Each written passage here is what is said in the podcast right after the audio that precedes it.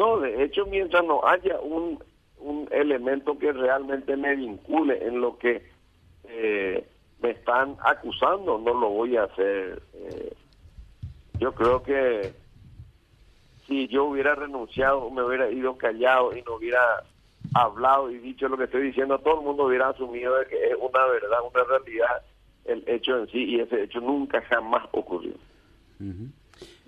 Eh, vicepresidente, eh, ¿sentís que te quisieron o, estás, digamos, muy golpeado políticamente y, cómo te recuperas de esto si es así? Y con la verdad, con la verdad uno se recupera, eh, Luis. Yo ya pasé varias denuncias muy fuertes, muy duras en mi vida.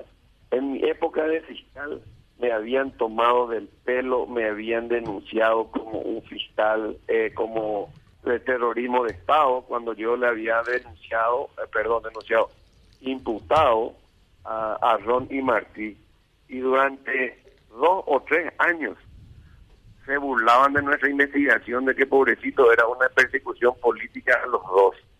Y después de muchos años se demostró que nosotros teníamos razón.